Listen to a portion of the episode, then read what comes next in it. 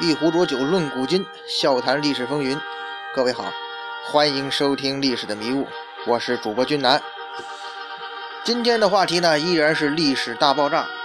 今天呢，咱们来聊一聊历史上的中日大战。我们了解战争啊，其实也是为了避免战争。咱们说起中国跟日本之间的战争，最熟悉的。那当然是八年抗战了，这段历史相当沉痛啊。但是即便如此呢，咱们也不能用手撕鬼子那种方式来讲，对不对？这种泄愤方式太 low 了，有没有？手撕鸡还得先过个水呢，你当鬼子是调料包啊？呃，就是一大波调料包进村了啊，他们的胡椒部队已经占领了马家河子，大家快逃是吧？哼。哎，这些抗日神剧啊，其实啊，咱就不聊这些，不吐槽这些神剧了哈。呃，我觉得我没那水平，哼，我也没那必要。谢谢您。哎，如果说中国跟日本呢，总共打了几仗哈，在这个世界大战之前呢，打了三次。啊，那好厉害啊！那为什么要打呢？怎么打的？打完又怎么样了？要不咱们先吃饭？现在好像过了饭点了，吃吃个头啊，很尴尬，对不对？如果孩子这样问你的话，所以啊，还是那句话，不能装逼的爸比，那不是好大爷。好，咱们书归正正段，哎，书归正文啊。说到这个中日大战啊，首先我们要知道啊。一般人约架上来是直接照脸上就呼，直奔主题，对不对？可中国和日本这哥俩约架呀，他不这样。每次呢，得先有个热身环节，主要就是这个吃饭睡觉打朝鲜，无影脚哒哒哒，流星拳哒哒哒。哎呦我去，思密达，哎嘿，所以啊，只要我们一说这个。中日打仗，其实啊，都是中日韩哥仨斗地主。哎呀，中日第一次正儿八经干仗呢，可以称之为白村江海战。在公元六百年啊，唐朝正牛逼的时候啊，这白江村在哪儿啊？在朝鲜海边。日本呢，这时候还叫倭国。哎，后来呢，他们自个儿也听不下去了。才改名叫日本的。其实这事儿啊，咱们那个昨天讲朝鲜啊，也略微的提到过哈，还是得从朝鲜开始说。那个时候呢，不叫朝鲜，而是三个国家。咱们昨天讲了，高句丽、新罗、百济。哎，朝鲜后三国时期，这哥仨呀，在家经常不太平啊，没事呢，不练几手就嫌这个人生啊，它不完整。高句丽跟百济呢，又常常联合起来欺负中间的新罗，是吧？讲朝鲜的时候跟大家伙说过啊，就是那个胖虎小夫欺负大雄，会不会有点晕呢？啊，来，这个我洗脑之神水平达不到哈，但是呢，还是会有方法让大家伙来记住这段历史的。咱们来挑一种吧，就是这个胖虎小夫和大雄，高句丽很大只很强大，百济很贱贱是小夫，而新罗呢，就是常被欺欺负的那位咣咣咣的大雄。所以说啊，这个效果有没有超好呢？哎，这个时候呢，咱们说哆啦 A 梦大唐出现了，大哥，他们打我，哼，他们地址发给我，我吃完饭过去看看。然后呢？大唐吃完了，跑到跑到那个朝鲜呢，把高句丽跟百济啊锤了一顿。高句丽咱们先不管哈，百济这小子挺不老实，呃，一脸鼻血的跑去老朋友倭国那里喊人。咱们前面交代过哈，这个高句丽呢在朝鲜北边，而这个百济呢在朝鲜南边，所以他离日本会近一点啊。被大唐锤了，去找日本人帮忙。说实话，这属于脑子严重吧？他了，哎，跟这个弥次郎卫兵和撒旦合体打败布欧是一个意思啊。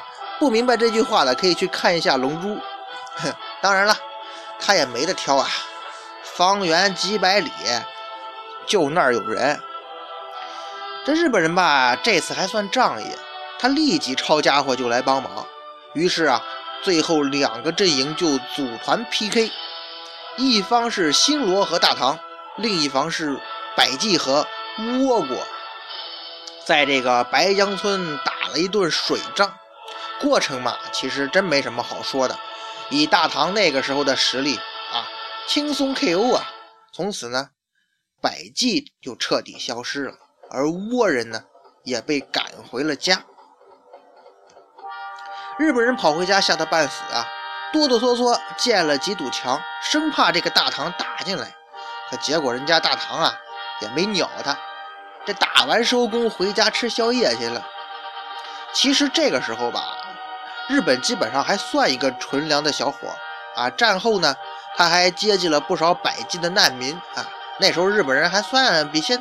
比后来要淳朴一点哈，虽然他有政治动机，但是没有太大的野心，属于雪中送炭还包邮的那种。这历史上的中日大战呢，说实在的，只有这一仗中国打得最漂亮。日本人的吸盘模式呢，也从此全面开启了，开始更大规模的全面吸收大唐的文化。其实从隋朝的时候就已经开始吸收了，这个时候是全面规模更大。这种没羞没臊、打不过就抱大腿的精神，其实从历史的高度来看，日本人经常这么干，但是还是要给他们点赞的，因为这样一个国家才能进步啊。顺带着一说哈，因为跟着大唐混，三国中最矬的新罗那个大雄，反倒是最后统一了朝鲜。哎，子越，只要爱对了人，情人节每天都过呀。第二次中日之战呢，那就是万历的朝鲜战争了。其实期间这个元朝忽必烈呢，也曾经跟蒙古啊，就是这个蒙古人呢啊，曾经跟日本干过仗。但是从那个真正意义上来讲，这算不上是中日战争，对吧？顶多算是蒙日战争。所以咱们因为存在争议嘛，咱们也就不不算不算这次不算数了哈。而且。就是反正是蒙古人的船被风吹的，也没怎么没没折腾出什么事儿来啊。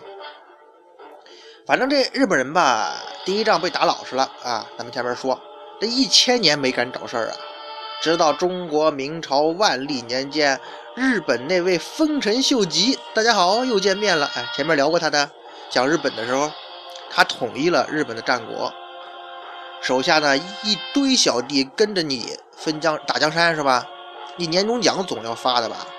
啊，送个旺旺大礼包那不太像话是不是？没个一亩三分地儿根本拿不出手。这讨薪小分队在那待着呢。你说日本最缺啥？这撒尿和泥玩那都是地主家的事儿啊。送土地，这不是哪壶不提开哪提哪壶吗？哪壶不开提哪壶吗？于是啊，这位猴子秀吉就盯上了邻居大明朝。哎呀妈呀，天上人间呐，就他了。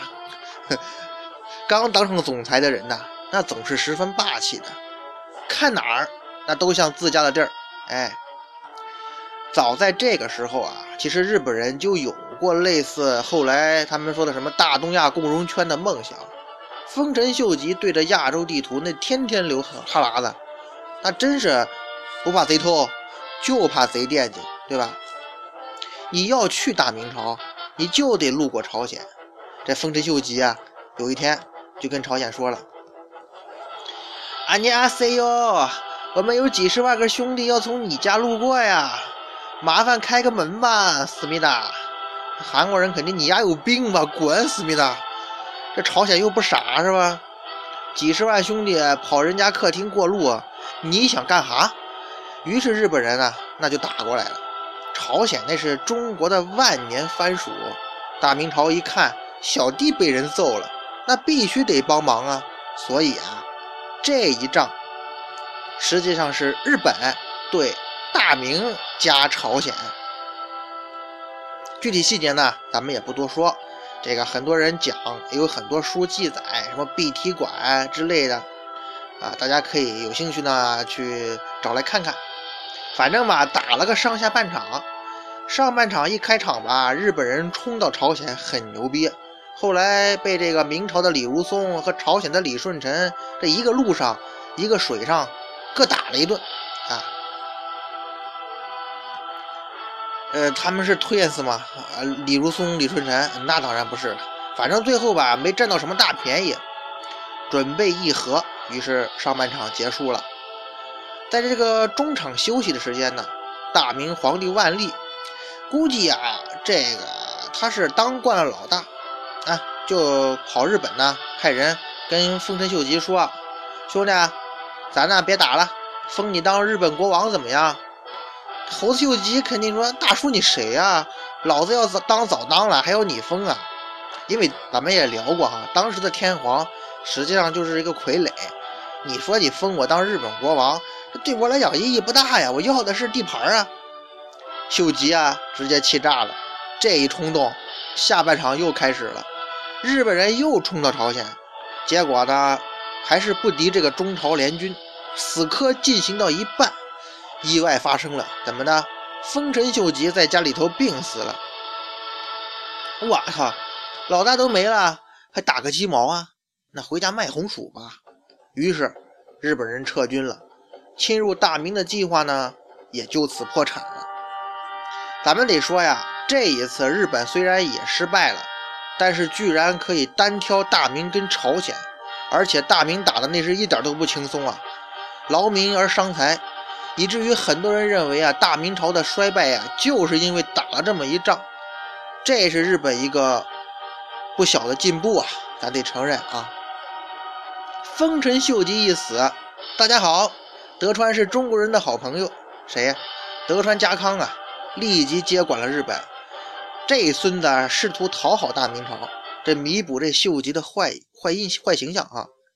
可是这大明吧也太忙，没工夫鸟他。于是德川幕府后来呢，一直是闭关锁国。之后两百多年，这日本跟大清啊相安无事，一直到了第三仗，也就是甲午战争。哎呀！不用多说了，那个年代啊，全世界都在跟中国人作对，被洋人打几炮就算了，现在连小日本都打不过，这是摧毁大清自信心的致命一击啊！事情的起因呢是这样的，大清这边啊，慈禧老娘们说了算，啥情况咱们都懂，对吧？日本呢，刚刚明治维新，忽然是返老还童，青春焕发呀。小伙子胃口好，吃的多，结果呢，又碰到了老问题。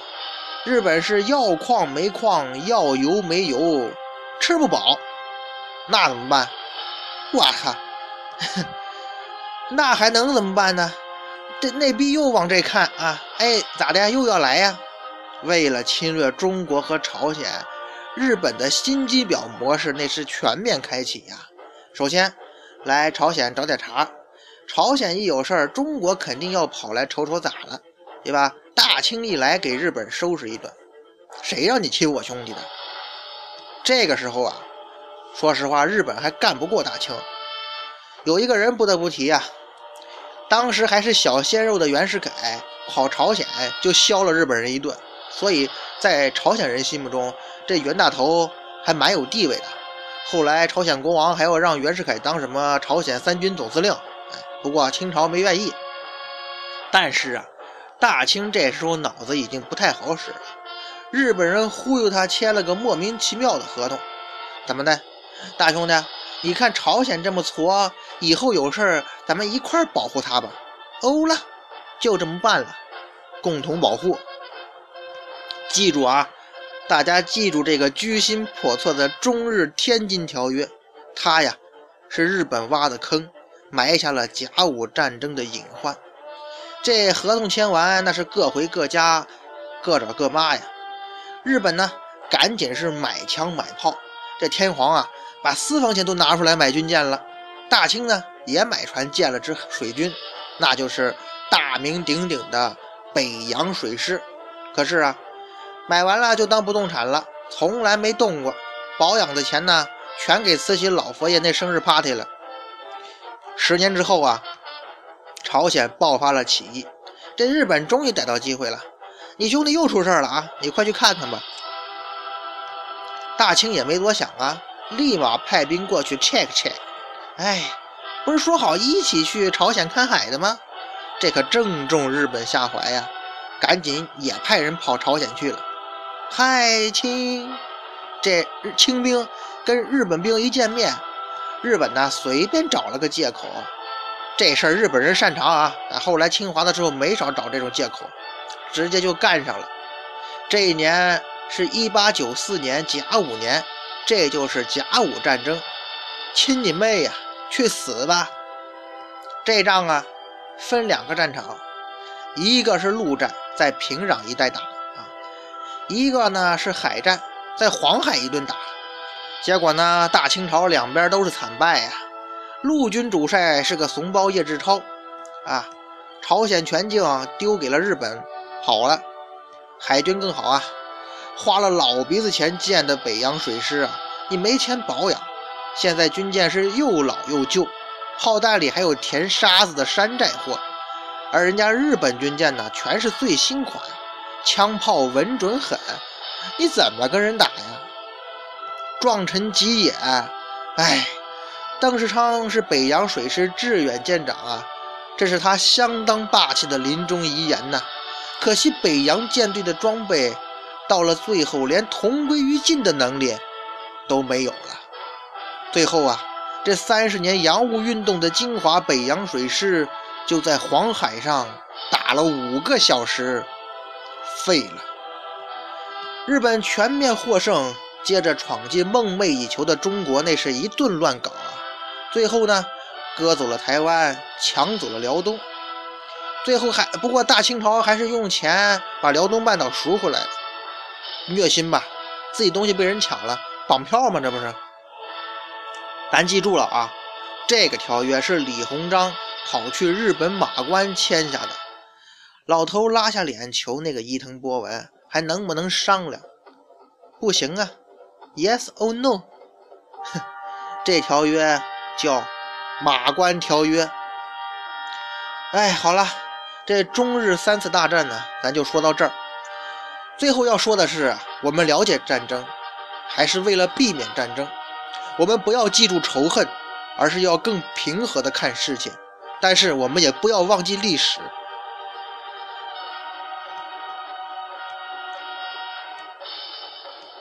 今天的故事就讲到这里了，咱们下次接着聊。